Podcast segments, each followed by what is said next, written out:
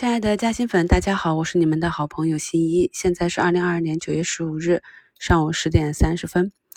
近期的大事比较多啊，在前两天的股评里也跟大家提示过了，朋友们可以自己去网上去看一下，有峰会和法案。我们节目中是不准点评的，所以呢，今日是有资金避险啊，大盘一个冲高，冲到上方的。向下跳空的缺口目前是回落啊，直接砸穿了昨天的低点。那么这样一个区域呢，很可能会成为接下来几天震荡的区间啊。那么在今日上午第一个小时，资金呢从风光电储疯狂流出啊。我在嘉兴圈给大家发了盘前消息，早知道近期呢都是看到有比较重要的事情才给大家发文啊，还是通过审核了的啊。这些新闻事件都比较敏感。朋友们呢，可以去关注一下咱们一些看盘软件啊，一些金融软件都是有推送的。美丽国那边的通胀削减法案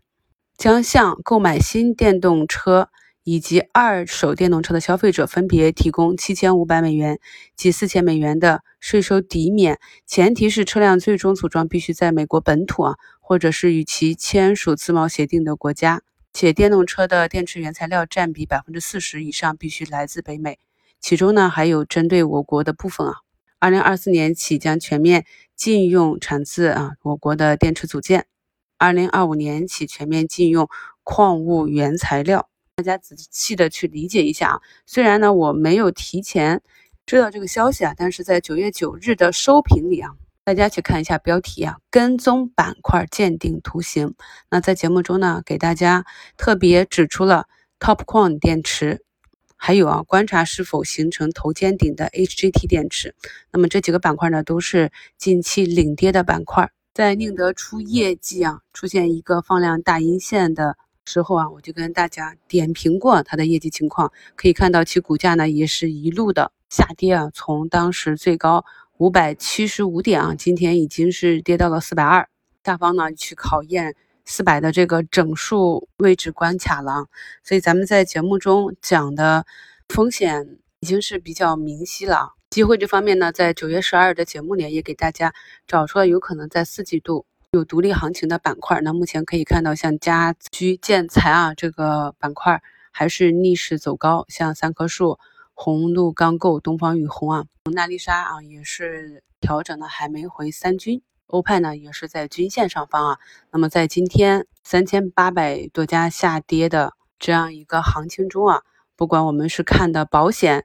证券还是家居啊，都是选的比较准确。那么如何去判断大盘呢？我们盘前呢是有多家国有大行九月十五日起下调个人存款利率啊这样一个放水的利好，那么市场呢一旦高开就容易低走，再加上盘前啊利空整个电池啊。锂电这样一个比较大级别的新闻，市场有可能被这几个板块短期啊带偏，就是早盘冲高，一定要按计划做好仓位的短期应对。今天上涨的板块呢，都是前期比较低迷的消费啊、免税呀，还有跌的比较深的医药和慢慢的刚刚止跌走出趋势的医美，大部分呢也是冲高回落的状态。我们国内啊，财政部也好，发改委也好，上半年的数据受疫情影响并不乐观。所以接下来的走势呢，就要看国家宏观调控啊放水的力度，以及近期这几个事件靴子落地。今天这个下杀是有点凶猛的，可能一下子就会下杀到下方的支撑缺口。